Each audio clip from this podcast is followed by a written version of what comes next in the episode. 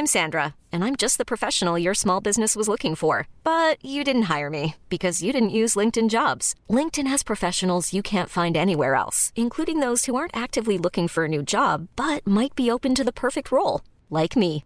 In a given month, over 70% of LinkedIn users don't visit other leading job sites. So if you're not looking on LinkedIn, you'll miss out on great candidates like Sandra. Start hiring professionals like a professional. Post your free job on linkedin.com/achieve today. Porque el mundo actual no se entendería sin la economía y los negocios.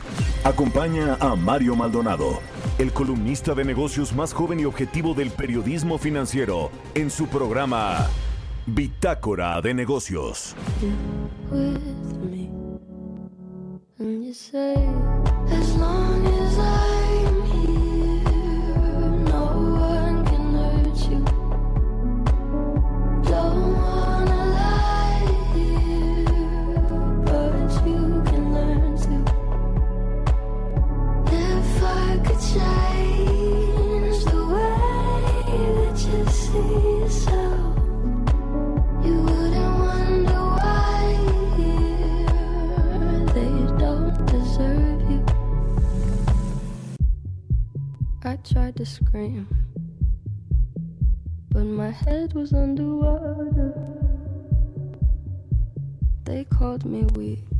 ¿Qué tal? ¿Cómo están? Muy buenos días. Bienvenidos a Bitácora de Negocios. Yo soy Mario Maldonado. Me da muchísimo gusto saludarlos en este lunes 15 de marzo del 2021. Saludo con mucho gusto a quienes nos escuchan en la Ciudad de México por la 98.5 de FM, en Guadalajara, Jalisco por la 100.3 de FM y en Monterrey, Nuevo León por la 90.1 de FM, también a quienes nos ven y nos escuchan a través del streaming de la página heraldodemexico.com.mx. Son las 6 con 3 minutos, tiempo del centro de México y arrancamos este lunes como todos los días con un poco de música. Esta semana vamos a escuchar canciones de los ganadores de los Grammy 2021 donde pues las artistas femeninas fueron las grandes protagonistas de esta edición número 63 de estos premios que entrega la Academia de los Estados Unidos. Estamos escuchando a Billie Eilish. Esta canción se llama Everything I Wanted. Y bueno, pues Eilish arrasó el año pasado en los Grammys y en esta edición, con cuatro nominaciones también, pues se alzó con este premio más prestigioso, el de la grabación del año por su disco Everything I Wanted. Así que bueno, Billie Eilish y arrancamos ahora sí la información. Hablaremos con Roberto Aguilar como todos los días sobre los temas financieros más relevantes. Eh, en Estados Unidos ya se aplican 4.6 millones de vacunas en un solo día. Joe Biden incluirá mayor alza de impuestos desde 1993 en su plan económico. Sí hay pues más estímulos para eh, las familias, para las empresas, pero también más impuestos y AstraZeneca defiende su vacuna mientras más países suspenden su aplicación. Vamos a platicar también como todos los lunes con Angie Chavarría, columnista del Heraldo de México. Los mexicanos están buscando otros países para ahorrar. Hay eh, dinero que efectivamente pues está saliendo de México. El año pasado fue una salida importante también de la tenencia de bonos guber- gubernamentales por parte de los inversionistas extranjeros, pero también pues las familias mexicanas o las personas que invierten, ahorran, se van a otros lados, buscan otros países. Vamos a hablar de eso con Angie Chavarría. Platicaremos también con Pedro Latapí, director general de análisis de HR Ratings, sobre el sector bancario en México que ha mostrado fortaleza ante la coyuntura económica. Acaba de ser pues esta eh, convención bancaria la semana pasada, el jueves y viernes, y hubo pues comentarios importantes, creo yo, más por parte de las autoridades financieras como la Secretaría de Hacienda, varias notas dio el secretario Arturo Herrera. Vamos a hablar de eso y también de esta propuesta de Ricardo Monreal, coordinador de los senadores de Morena, en, el, en pues esta Cámara Alta con respecto a regular ahora a las calificadoras de riesgo crediticio que bueno pues ya ya sabe lo que sucedió con Pemex, con Fitch Ratings y ahora las quieren regular, las acusa de conflicto de intereses Ricardo Monreal, en fin, vamos a entrar a ese tema también y platicaremos con José Medina Mora, presidente de la Coparmex Nacional, sobre pues este asunto tan polémico de la reforma al sector eléctrico, estas, estos amparos que otorgaron ya los jueces a las empresas. Este tema va a dar para, para largo y mucho de qué hablar. Eh, por, pues por lo que significa para la inversión en México, para las empresas, los contratos y pues esta idea del gobierno federal de que la CFE debe tener de nueva cuenta el monopolio y bueno pues esto aunque aunque vaya en contra de los privados en fin vamos a entrar a todos estos temas hoy aquí en Bitácora de Negocios, así que quédense con nosotros. Vámonos ahora con Jesús Espinosa, quien ya tiene el resumen de las noticias más importantes.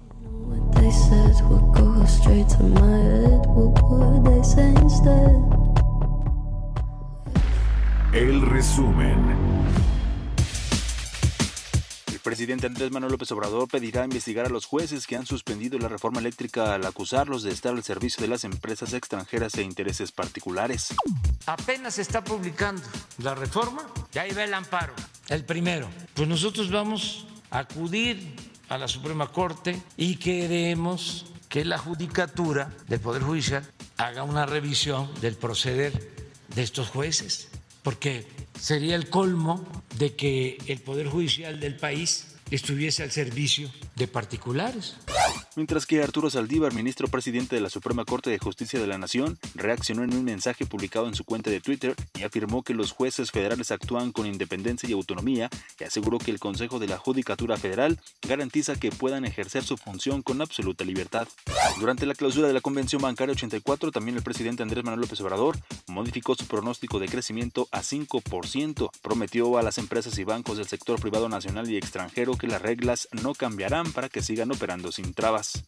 Amigas, amigos del sector bancario y financiero, les aseguro que no cambiarán las reglas para que ustedes sigan operando sin trabas de ninguna índole en el mercado nacional. Que nadie se confunda. Seremos siempre respetuosos de las empresas y de los bancos del sector privado nacional y extranjero.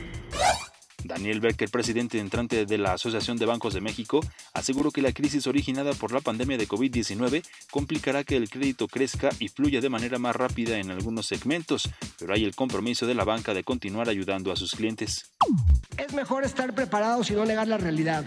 Esta crisis y esta oportunidad son razones suficientes para cambiar, ser mejores, crecer, trabajar, lograr un México más justo y más próspero que sé que juntos lo podemos lograr. Nuestro sector no puede mantenerse ajeno a este proceso. Tenemos que modernizarnos para mantenernos competitivos. Hay retos muy importantes que superar. Para lograrlo, necesitamos que las autoridades nos apoyen con una regulación adecuada y acorde a los nuevos retos que se presentan y se presentarán. Arturo Herrera, titular de la Secretaría de Hacienda, en su proyección de la vacunación contra COVID-19 estima que en lugar de julio o agosto sea en mayo cuando se apliquen 80 millones de dosis en México. Señaló que desde diciembre pasado el gobierno de México inició el proceso de vacunación y en la actualidad se está acelerando dicho plan de inmunización de la población. Bitácora de negocios en El Heraldo Radio. El editorial.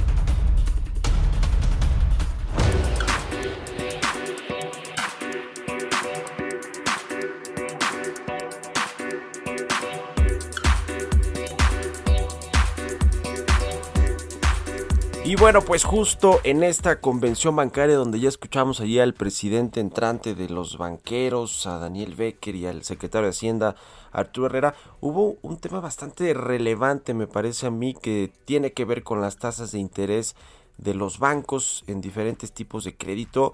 El secretario Herrera dijo que eh, van a bajar las tasas de interés, que incluso dio porcentajes de el, eh, pues cuánto podrían caer estas tasas dijo que los créditos hipotecarios bajarían hasta 17% desde donde están ahora eh, los créditos personales entre 12 y 15% y los créditos de tarjeta de crédito, de decir, las, el crédito al consumo podría caer la tasa de interés hasta 30%. Así lo dijo el secretario de Hacienda, eh, que bueno, pues se habló de este tema y en la convención bancaria. Eh, eh, se, piensa pues que fue un, acuerdo, sí, efectivamente, con, las con, la banca mexicana, la banca comercial, para que pues entre más tasas bajas de interés hay pues mayor crédito se puede otorgar en, por parte de los de los banqueros yo creo que eso es algo que definitivamente se tiene que hacer para elevar esta participación de los eh, mexicanos en, en, la banca comercial. Eh, el asunto es que, eh, pues, con, como están también las tasas de interés, lo que viene haciendo el Banco de México, que quizá efectivamente esta reducción importante que ha tenido por lo menos el último año en la tasa de interés de referencia que fija el Banco de México, pues no se ha reflejado necesariamente en los créditos de empresas y personas que otorga la banca la banca comercial. Eh, esto a mí me parece más que es parte más que un digamos un decreto o una eh, pues solicitud del gobierno a los bancos de bajen las tasas de interés porque ahí Ricardo Monreal que ahora quiere regular las calificadoras pues también eh, intentó promover alguna iniciativa en este sentido con respecto a las tasas de interés que cobran los bancos.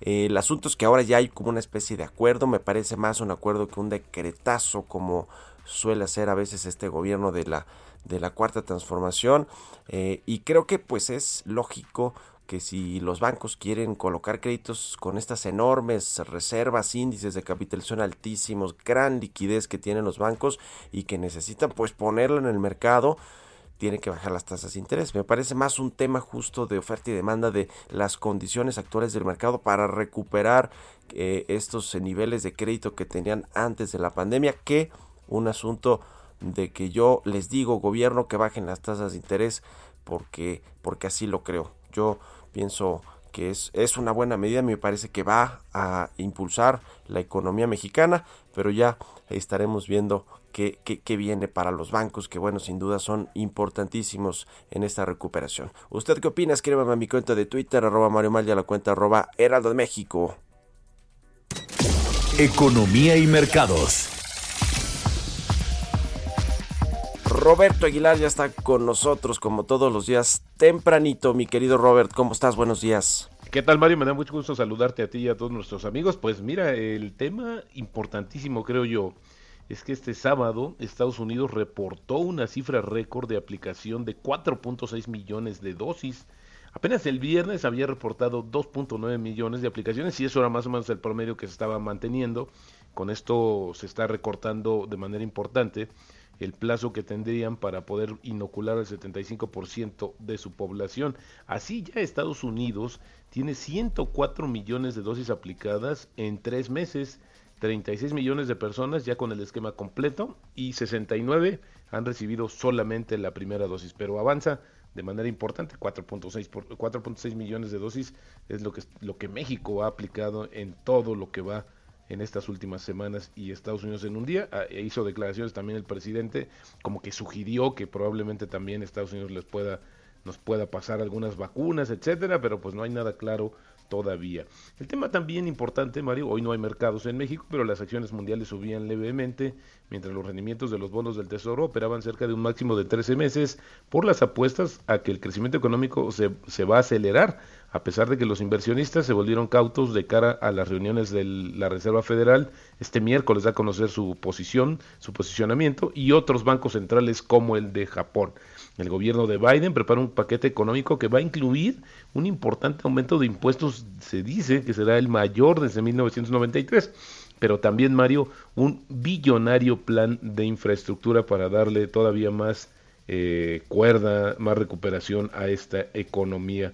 Nuevamente los precios del petróleo subían y tocaban 70 dólares por barril en medio de datos que mostraron que la recuperación económica de China se aceleró a comienzos de este año, impulsando el panorama de la demanda energética en el mayor importador mundial de petróleo, que es China justamente. El WTI, por su parte, alcanzó los 65.73 y la mezcla mexicana cerró el viernes, Mario, en 64 27. Y bueno, mientras más países, el caso exclusivo, eh, específicamente los Países Bajos, pues que han eh, anunciado sus autoridades que han recibido por lo menos 10 informes de incidentes tras la aplicación de la vacuna de AstraZeneca, pues esta compañía se defendió y dijo que había realizado una revisión de las personas vacunadas con su vacuna y que no encontró evidencias de mayor riesgo de los coágulos sanguíneos, que ese es el tema y el temor de seguirla aplicando. La revisión, dice la empresa, abarcó más de 17 millones de personas que han sido vacunadas en la Unión Europea y el Reino Unido. Sin embargo, las autoridades de Dinamarca, Noruega e Islandia suspendieron el uso de la vacuna y también Austria la dejó de utilizar justamente por estos temores. Y el doctor Anthony Fauci, el principal experto en enfermedades infecciosas de Estados Unidos, dijo ayer que espera que el expresidente Donald Trump pues recomiende a sus seguidores a vacunarse y recalcó que las restricciones relacionadas con la pandemia no deberían levantarse tan rápido, tan prematuramente, dijo el doctor. La semana pasada, eh, Mario, salió una encuesta Fíjate que decía que aproximadamente la mitad de los hombres estadounidenses que se identificaron como republicanos dijeron que no tenían planes de vacunarse, así es que podría ser un frente de rebeldía también ante esta situación de los seguidores del expresidente Y bueno, también eh, comento rápidamente que Microsoft va a recibir casi una cuarta parte de los fondos de ayuda. Este paquete de ayuda de estos 1.9 trillones, hay una parte que está destinada a todas las empresas que, que tratan el tema de la ciberseguridad en Estados Unidos. Y ha habido, comenzó un escándalo porque se cuestionan cómo le va a tocar una cuarta parte de todos estos recursos a Microsoft cuando recientemente se vieron violados varios de sus sistemas. Así es que este tema seguramente va a dar mucho de qué hablar en los siguientes días, pero por el momento varios legisladores cuestionan por qué Microsoft está recibiendo esta cantidad de dinero. Y bueno, pues el Bitcoin se consolidaba en torno a los 60 mil dólares tras el máximo histórico que alcanzó el fin de semana de 62 mil dólares. Así es que todavía sigue habiendo importante, eh, pues importantes alzas de este activo, activo digital. Y bueno, pues esto se compensó, esta baja de los 62 a los 60 mil dólares, se habría limitado por un informe de que la India buscaría una prohibición de los activos digitales y bueno, pues esto también le, restó un poco de gasolina al Bitcoin. Y rápidamente también te comento que el paquete de estímulos de, promulgado la semana pasada por el presidente de Estados Unidos, Joe Biden, impulsará la actividad económica y las exportaciones de México, pero representa un reto para los mercados financieros locales y de otros países emergentes. Esto lo dijo el viernes el gobernador del Banco de México, Alejandro Díaz de León, de León que en una entrevista exclusiva a Reuters también agregó que la Junta de Gobierno, que va a evaluar en su decisión de política monetaria programada para el próximo 25 de marzo, el efecto justo, Mario, del alza en las tasas de los bonos del Tesoro. Y bueno, pues también ver cuál es el tema de la política económica, el rumbo que de la política monetaria, perdón, que podría seguir México. Y la verdad es que eso sería muy importante si en todo caso se quiere cumplir con este tema de la baja en tasas, porque ya iríamos en sentido contrario, Mario. Las, las tasas se deberían de haber bajado antes. Ahora se están subiendo, como que prácticamente va a pasar en unos cuantos días. Y el tipo de cambio, Mario, cotizando en estos momentos en 2065. Muy bien, mi querido Robert. ¿Y la frase hoy no hay frase o qué? Ah, ah. no la tengo hoy, pero mañana doble, lo no te preocupes. Órale, pues gracias, Robert. A contrario, muy buenos días. Roberto Aguilar, síganlo en Twitter, Roberto AH, son las 6 con 19, ya casi 6 con 20 minutos. Expreso Financiero.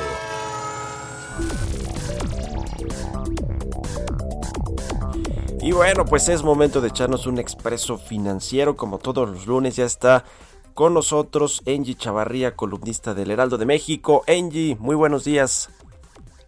¿Cómo estás, Mario? Muy buenos días, muy buenos días a todos. Pues nos arrancamos con este expreso. Mario, te eh, no sé, he preguntado, por ejemplo, cuánto es el porcentaje de, de ahorros que salen de México al extranjero. Pues no, la verdad, la verdad es que no, o sea, sé que hay mucha inversión fuera de México, por supuesto, y que el año pasado daba en la introducción, pues salieron muchas eh, inversiones de extranjeros que tenían tenencia de bonos gubernamentales, pero estamos hablando ahora del tema del ahorro, ¿no? De ahorrar en otros países con los rendimientos que te puede dar en, en, en, en otro sentido. No, no lo sé, y a ver, Cuéntanos. Fíjate que en 2020 fue un dato histórico, Mario. Salieron de México 18.758 millones de dólares. Vamos a cerrar la cantidad, 19 mil millones de dólares. Esta cifra representó 44.7% superior al registro que se tiene de 2019. Esto, bueno, de acuerdo con datos del Banco de México. El depósito o los depósitos de mexicanos en el extranjero, tanto de inversionistas domésticos como también de residentes, Mario, pues ya lleva cinco años a la alza, pero se incrementó. Jamás habíamos visto una cifra tal registrada, por lo menos en el último trimestre del año pasado, pues bueno, cuando se agudizó el tema de la pandemia.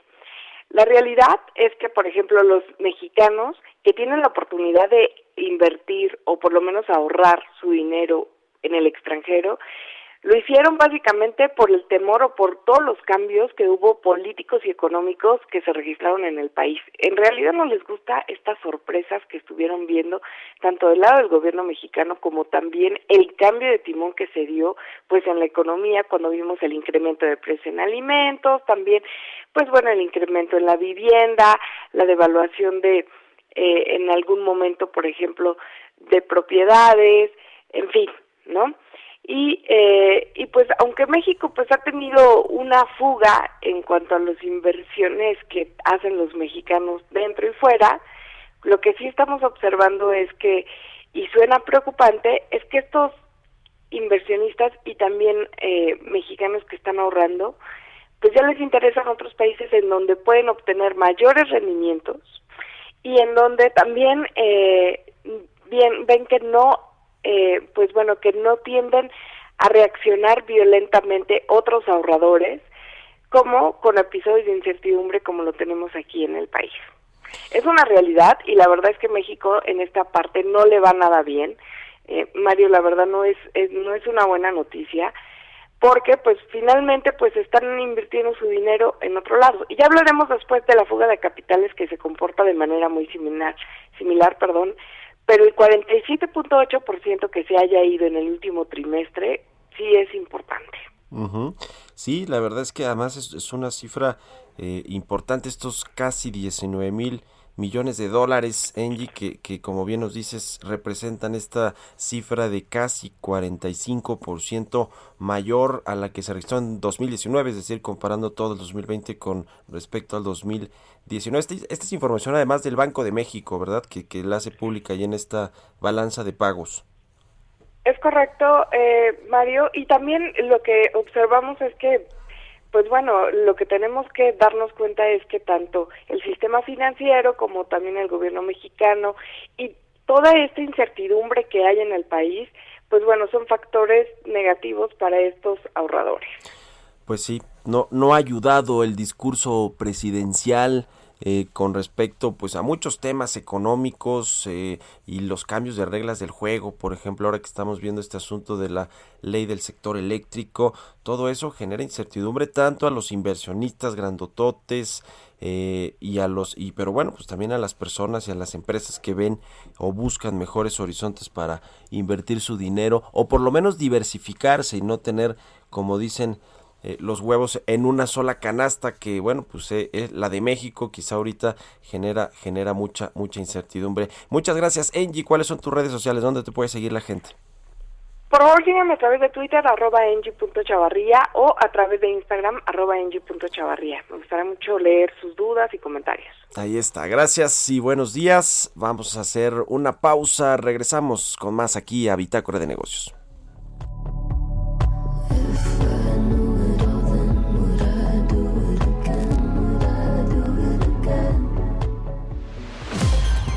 Continuamos en un momento con la información más relevante del mundo financiero en Bitácora de Negocios con Mario Maldonado. Regresamos. Heraldo Radio. La HCL se comparte, se ve y ahora también se escucha. Heraldo Radio. La HCL se comparte, se ve y ahora también se escucha. Estamos de vuelta en Bitácora de Negocios con Mario Maldonado. Entrevista.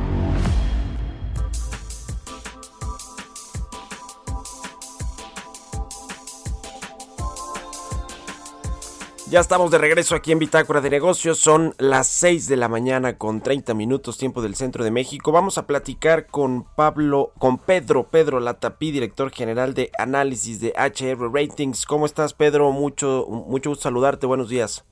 Muy buenos días, Mario. Un gusto saludarte a ti y a todo tu auditorio. Pues el sector bancario eh, fue la convención de bancos eh, la semana pasada. ¿Cómo llegan los bancos a este 2021 en términos de pues la recuperación y la importancia que tiene todo el sector financiero para la economía mexicana? Ustedes eh, pues dieron a conocer este reporte interesante sobre pues la salud o el estado de la banca mexicana, eh, ¿cuáles son, digamos, los, los temas más relevantes o los puntos más importantes que consideras eh, tú, eh, Pedro, que hay que tomar en cuenta?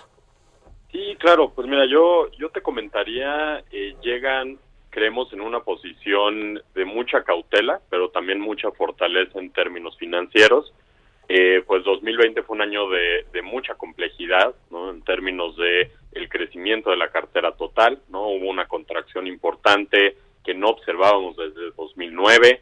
Eh, también hubo una contención en términos de la morosidad, ¿no? Los vimos eh, muy, muy, muy, eh, pues sí, o, muy conservadores, ¿no? En términos de apetito de riesgo y también la parte de criterios contables especiales, pues los ayudó a mantener una cartera en niveles de lo que pudiera considerarse sano. ¿no? Creemos que este 2021, pues el principal reto será el ver cómo se comporta la cartera una vez que finalizan estos criterios eh, y también el cómo van a reactivar esta nueva colocación o cómo se va a reactivar en términos de crecimiento de la cartera, eh, pues también viendo cómo reacciona el consumidor eh, en cuanto a su mismo apetito de riesgo. Entonces yo te diría esos son los los principales temas y factores que estaremos viendo en este 2021. Ahora, la banca eh, comercial mexicana perdió, tuvo pérdidas importantes el año pasado y se reflejan en los en los estados financieros, en los reportes de, de los bancos que son públicos, que cotizan en la bolsa. Eh, ¿Esto cómo se va a recuperar? Y, y, lo, y planteó en un contexto en el que también se anunció eh, esta semana pasada en la convención, el, el, viernes me parece, junto con la Secretaría de Hacienda, que van a bajar las tasas, las tasas de interés en, en, en distintos tipos de crédito. Eh, ¿Cómo va a ser posible pues que se recupere este sector en, en términos de no solo de la colocación de créditos en el, en el mercado, eh, sino también por, por el, el, asunto de las ganancias y todo esto? Claro, pues mira, yo te diría, en, en cuanto a la rentabilidad, vimos dos factores principales que, que consideramos pudieran cambiar durante este año. ¿no? El principal factor fue la creación de reservas voluntarias adicionales. Esto fue o, la, la, banca a final de cuentas se preparó eh, en una mayor medida que lo que le, que le pedía la ley o le exigía la ley eh, en términos de reservas y eso fue prepararse para la posible o para el posible incremento en términos de morosidad durante este año, ¿no? Pero bueno, esto fue eh, pues un impacto significativo sobre sus resultados finales. La segunda parte que, que impactó directamente fue el cambio en términos de la mezcla de los activos, ¿no? Al, al tener una contracción en cuanto a la cartera durante el año pasado, eh, pues a final de cuentas esos recursos se quedaron directamente en la tesorería de los bancos o en, términos de liquidez eh, y pues esto llevó a que normalmente la tasa que se percibe por parte de la cartera pues realmente no fuera compensada, ¿no? El, a final de cuentas eh, los recursos en liquidez o en, en caja pues no no generan la misma tasa. ¿no? eh, pensamos que estas dos dinámicas deberían de cambiar durante este año. Digo, en, en términos de las reservas, eh, consideramos que el impacto debería ser mucho menor una vez que eh, la mora eh, pues se vea más controlada y que los bancos también tengan menor cautela eh, o, o, o, sea menos significativa en términos de generación de reservas y por el lado del activo pues sí por eso pensamos o, creemos en H Ratings que el principal factor va a ser la colocación, ¿no? Creemos que, que ese va a ser el enfoque por parte de la banca de cómo vuelven a colocar eh, para, pues, a su vez, impactar directamente sobre la rentabilidad que perciben. Uh. Eh, ¿cómo, ¿cómo, ves? Eh, el sector eh, definitivamente está sólido, como lo plantean ustedes en, este reporte, eh, por todos estos indicadores que pues ya nos hablaban, las reservas, el, el índice de capitalización y toda esta liquidez que tienen los bancos, efectivamente, pues para poder volver a colocar estos créditos en el mercado cuando se pues recupere la demanda junto con la actividad económica.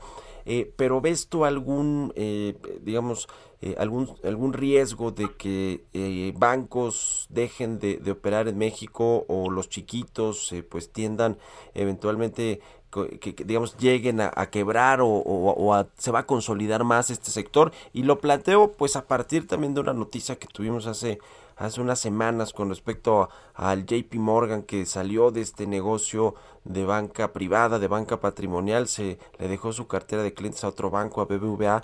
Eh, ¿cómo, ¿Cómo ves esto? Digamos, ¿sí prende alguna señal de alerta, eh, Pedro, o fue algo eh, que tú crees que pues es, fue más de estrategia de este banco estadounidense? Claro, Mario, mira, yo, yo te diría que por el momento y desde, desde la perspectiva de HR Rating, no vemos un indicador o una, una, un foco amarilla que nos pudiera, eh, pues que nos pueda llegar a preocupar, ¿no? Digo, si bien el año pasado sí fue un año eh, donde, donde sí la banca fue o, o, se vio en una situación de complejidad, ¿no? Consideramos que la cautela que mantuvieron y que la cautela que mostraron eh, llevó a justamente el fortalecimiento que bien mencionas, ¿no? Vimos indicadores de solvencia en, pues en rangos de mucha fortaleza, ¿no? Donde no, los habíamos visto hace algunos años. Eh, entonces, por el momento no. O sea, yo te diría las, las noticias que estamos viendo, eh, justo la que la que comentas, creemos que son más eh, pues decisiones estratégicas por parte de las instituciones y no responden a, un deterioro o a una alerta que pudiéramos considerar en términos del sector bancario. Ahora, eh, sobre la consolidación, ¿crees que va a seguir habiendo consolidación en los bancos? Es decir, que eh, eh, algunos medianos o grandes se terminen comiendo a otros pequeños o, parte de esos negocios y, también ¿Cómo crees que, va a moverse? ¿Crees que va a cambiar el tema de las participaciones de mercado que tienen las distintas instituciones financieras? Pues mira, yo te diría, en, cuanto a consolidación, creemos que más bien 2020 debería de ser un año de normalización. ¿no? Creemos, que digo, habrá que ver el cómo los bancos regresan a justamente la generación de resultados. Eh, recordemos también que no existió pago de dividendos durante todo el año, entonces eh, pensamos que más bien 2021 la temática debería ser normalización eh, y en periodos futuros pues empezar a considerar algo más en términos de consolidación no creo que también un factor muy relevante que impacta directamente sobre este sobre este tema es justamente la modernización o la parte eh, de, modernización tecnológica que realmente la pandemia lo que trajo fue una aceleración en este sentido ¿no? entonces mientras los bancos eh, pues eh, o sigan cambiando hacia estas nuevas estrategias, sigan migrando a nuevos enfoques, a nuevos nichos de negocio, eh, habrá que ver cómo se comporta el mercado, ¿no? Pero no creemos que vaya a ser eh, durante 2021, probablemente sería eh, en periodos posteriores. Y finalmente, Pedro, no quiero dejar de preguntarte de esto que eh, pues se propuso este fin de semana ayer, me parece ayer domingo, Ricardo Monreal, coordinador de los senadores de Morena, para regular a las calificadoras de riesgo, dice Ricardo Monreal que es un debate que se tiene que dar y que pues algunas tienen conflictos de intereses. ¿Qué opinas? No, yo creo que, digo, a final de cuentas, como, como todas las propuestas por parte, eh, pues por parte de nuestros legisladores, eh, estamos muy abiertos y, ahora sí que creo que cualquier debate, o creemos que cualquier debate eh, y cualquier discusión siempre trae cosas nuevas sobre la mesa, ¿no? esperaremos a ver, ahora sí que qué más se puede proponer o qué más se pone en términos de propuesta una vez que hay algo, pues más concreto, más desarrollado eh, pero pues con mucho gusto eh, pues escuchar ahora sí que sus propuestas eh, y atenderlas conforme se requiere.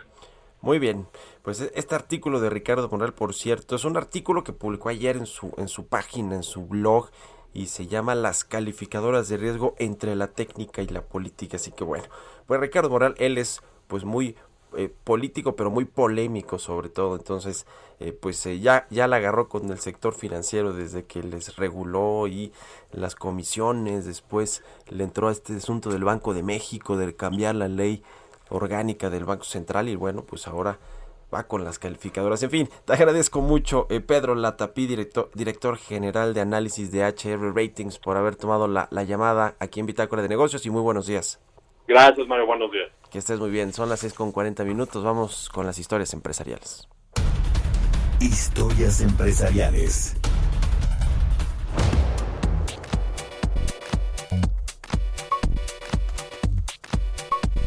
Netflix está aprobando una característica para evitar que quien no viva contigo siga utilizando tu cuenta. Vamos a ver de qué se trata.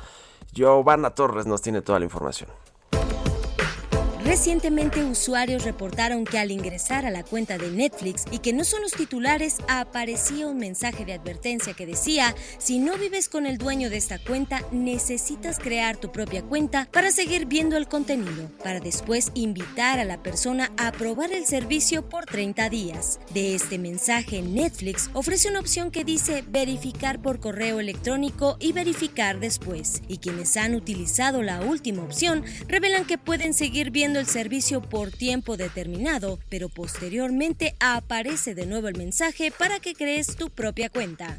La compañía de servicio de streaming confirmó que se trata de una prueba diseñada para ayudar a garantizar que las personas que usan cuentas de Netflix estén autorizadas a hacerlo. En el caso de que un usuario reciba este mensaje, entonces tendrá que autentificar que es el propietario a través de un código que recibirá por correo electrónico.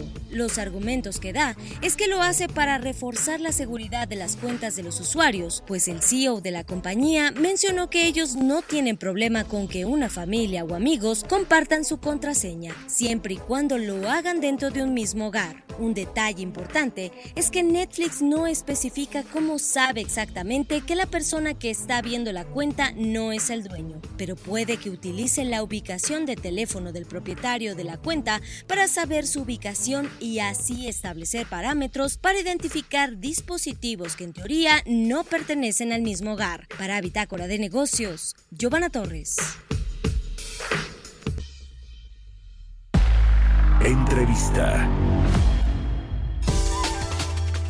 Le decía que el presidente López Obrador estuvo en la convención bancaria de este año, la 84, convención bancaria, tras ser eh, suspendida y habló de varios temas. Ahí varios banqueros le, pues, le dijeron de este asunto de la ley de la industria eléctrica, que tras ser suspendida por un juez, pues eh, ya el presidente López Obrador, a propósito de este tema, dijo que esto se debe a la molestia pues por parte de algunos empresarios del sector, del sector eléctrico, ha mencionado varias veces a Iberdrola y a otras empresas que generan energías limpias en México. Dice el presidente que han sido beneficiadas estas empresas con contratos leoninos otorgados en administraciones pasadas. Y bueno, por este asunto el presidente López Obrador adelantó que buscará llevar esta suspensión provisional de la reforma en la ley eléctrica a la Suprema Corte de Justicia de la Nación, quizá pensando en que para entonces ya va a tener la mayoría de los, eh, pues allí en la Suprema Corte de Justicia de la Nación, de los ministros ya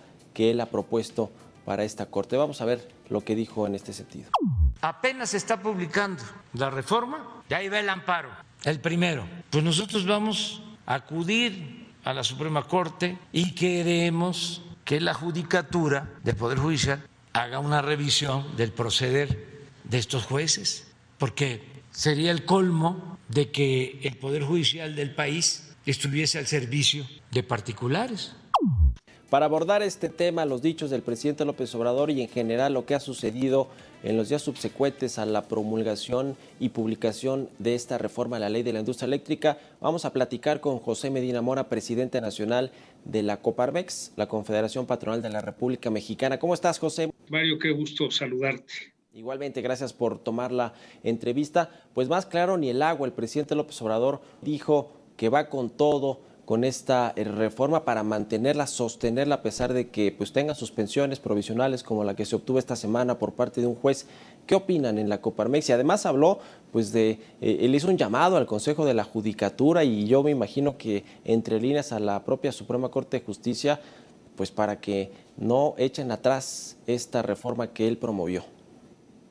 Sí, en primera instancia, Mario, como sabes, desde Coparmex, el análisis que hicimos, y no nada más en Coparmex, los expertos en energía, expertos tanto nacionales como internacionales, eh, habían argumentado eh, en tres áreas. Primero, hay argumentos legales en contra de esa iniciativa. En segunda instancia, eh, argumentos económicos y en tercera, argumentos ambientales. Entonces, en primera instancia, esta iniciativa de ley que ya fue aprobada por los diputados y por los senadores sin modificaciones, a pesar de que había 400 reservas, eh, que fue inclusive ya publicada en el diario oficial y como comentas, Mario, que fue eh, ya suspendida temporalmente por un juez. Eh, dentro de los argumentos legales, esta iniciativa, esta ley ya publicada, va en contra de lo que establece nuestra Constitución, artículos 25, 27 y 28, que establecen la libre concurrencia y la libre competencia va también en contra de lo que firmamos en los acuerdos de libre comercio, en el TEMEC con Estados Unidos y Canadá y en el Tratado de Libre Comercio con la Unión Europea. Va en contra de lo que la segunda sala de la Suprema Corte de Justicia de la Nación estableció ante ese documento que envió la Secretaría de Energía en mayo del año pasado, donde esta segunda sala la rechaza con cuatro votos contra uno. Básicamente, ese documento fue retomado en esta iniciativa preferente. Eh, finalmente, en el los argumentos legales, la Comisión Federal de Competencia Económica recomendaba que no se aprobara precisamente porque atenta contra la libre competencia. Los argumentos económicos, Mario, anteriormente la Comisión Federal de Electricidad compraba la energía más barata, que es lo lógico. Una vez que se acababa esa energía, entonces iba comprando las energías más costosas. Esta ley lo que establece es que primero se consuma lo que produce la Comisión Federal de Electricidad, aunque sea más cara, aunque contamine. Es decir, eh, el tercer argumento, que es la parte ambiental, eh, nos comprometimos al firmar el Acuerdo de París que para el 2024 el 35% de la energía tiene que ser limpia. Tenemos que ir haciendo esa transición, dejar de producir energía con combustibles fósiles y empezar a, producir energía eh, con la energía eólica y la energía solar. Entonces, desde ese punto de vista habíamos advertido que si se aprobaba, pues habría amparos. Es lógico que las empresas nacionales y extranjeras que invirtieron en nuestro país con ciertas reglas, a la hora que se cambien las reglas, metan amparos. Tendrán también litigios internacionales de los países con los que establecimos estos acuerdos de libre comercio. De tal manera que eh, celebramos que un juez haya eh, hecho esta suspensión eh, temporal y desde luego que estamos de acuerdo en que esto llegue a la Suprema Corte de Justicia de la Nación como un poder autónomo e independiente y a la Suprema Corte le tocará decidir qué es lo que corresponde de acuerdo con la Constitución y las leyes que tenemos en nuestro país. Una vez que la Suprema Corte establezca cuál es el criterio, todos nos tenemos que alinear porque eso es lo que establece el Estado de Derecho. Entonces, en resumen, Mario, estamos a favor del Estado de Derecho, estamos en Coparmex a favor de la autonomía y división de poderes, porque esto es lo que permite que la democracia avance decir que bueno que el Ejecutivo proponga iniciativas preferentes, el legislativo tiene que discutir y desde luego modificar en lo que considere conveniente y en caso de que haya eh, controversias constitucionales o acciones de inconstitucionalidad, pues le corresponde a la Suprema Corte de Justicia, es decir, al Poder Judicial, decidir cuál es el camino que sigue esa iniciativa. José, algo similar sucedió con los gasoductos, esta renegociación que finalmente sí se hizo con los contratos de gasoductos que tenían distintas empresas nacionales e internacionales. Es algo más o menos parecido, aunque ahí no se cambió la ley, como este caso sí se está modificando toda la ley y va a afectarle a los generadores de energías limpias, a los generadores privados. ¿Tú crees que antes de llegar a estas instancias judiciales, legales o incluso de paneles de soluciones de controversias con nuestros socios comerciales, hay la posibilidad de que haya acuerdos, de que se sienten a la mesa el gobierno y las empresas para llegar a un acuerdo antes de pues estos eh, otros temas jurídicos? En Coparmex consideramos, Mario, que esta suspensión provisional abre las puertas para sentarnos a dialogar.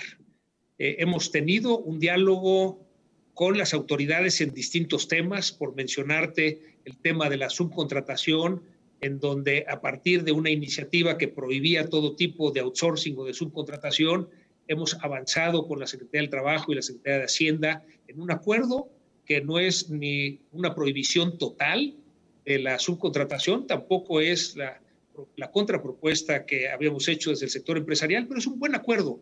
Con diálogo se puede llegar a buenos acuerdos en donde se escuchen todas las partes y juntos construyamos lo mejor que requiere el país. Lo mismo te diría, Mario, que estamos teniendo diálogo abierto para ayudar al gobierno con las vacunas, donde en la mesa participa desde luego el Seguro Social, la Secretaría de Salud, las Relaciones Exteriores, Economía, Hacienda y Trabajo. Y bueno, ya logramos un primer piloto esta semana que ha sido muy exitoso, donde hemos demostrado que a la hora de participar el sector empresarial se logra una mayor eficacia en la aplicación de las vacunas. Esperemos que sigan otras pruebas piloto y después el gobierno deje ayudarse por la iniciativa privada porque tenemos que acelerar el proceso de vacunación. Entonces, regresando al tema de la ley de la industria eléctrica, nos parece, Mario, que esta suspensión provisional abre las puertas a tener diálogo y encontrar lo mejor para el país.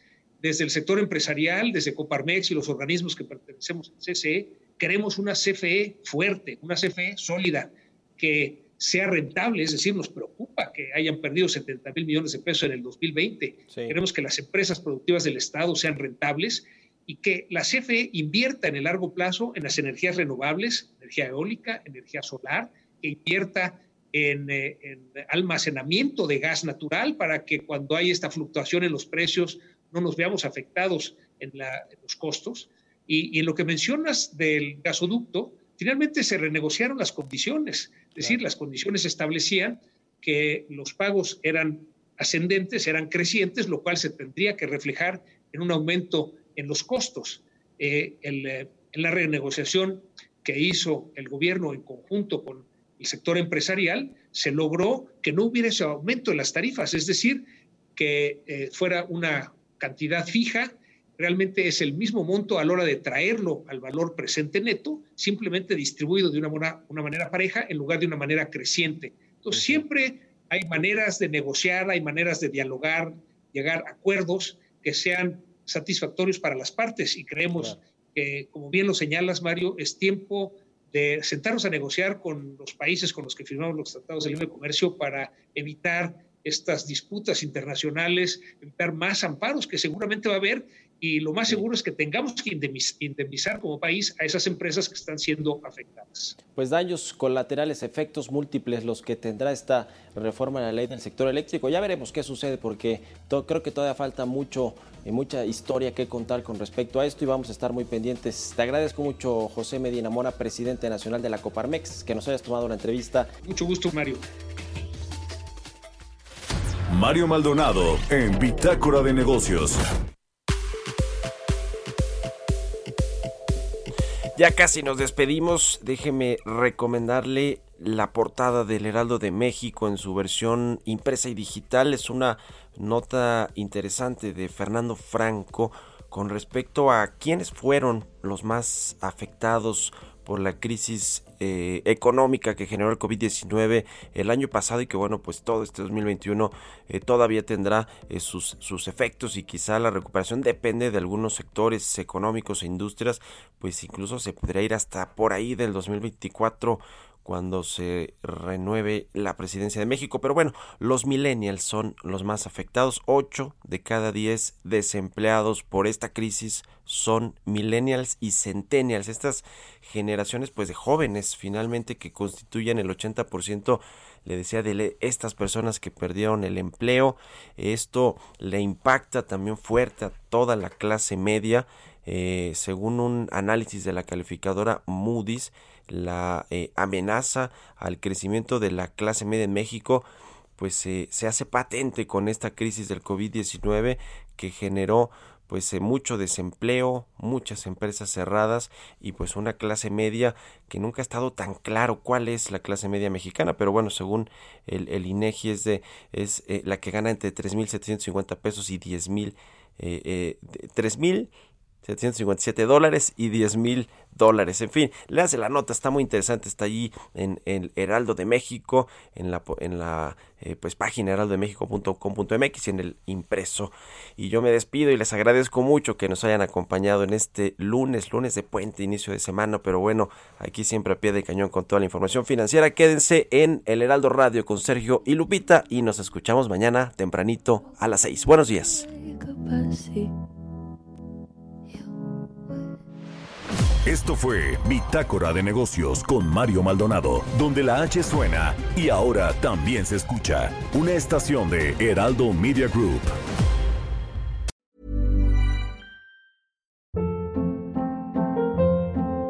Hold up. What was that? Boring. No flavor. That was as bad as those leftovers you ate all week. Kiki Palmer here, and it's time to say hello to something fresh and guilt-free. Hello Fresh. Jazz up dinner with pecan-crusted chicken or garlic butter shrimp scampi. Now that's music to my mouth. Hello Fresh. Let's get this dinner party started. Discover all the delicious possibilities at hellofresh.com.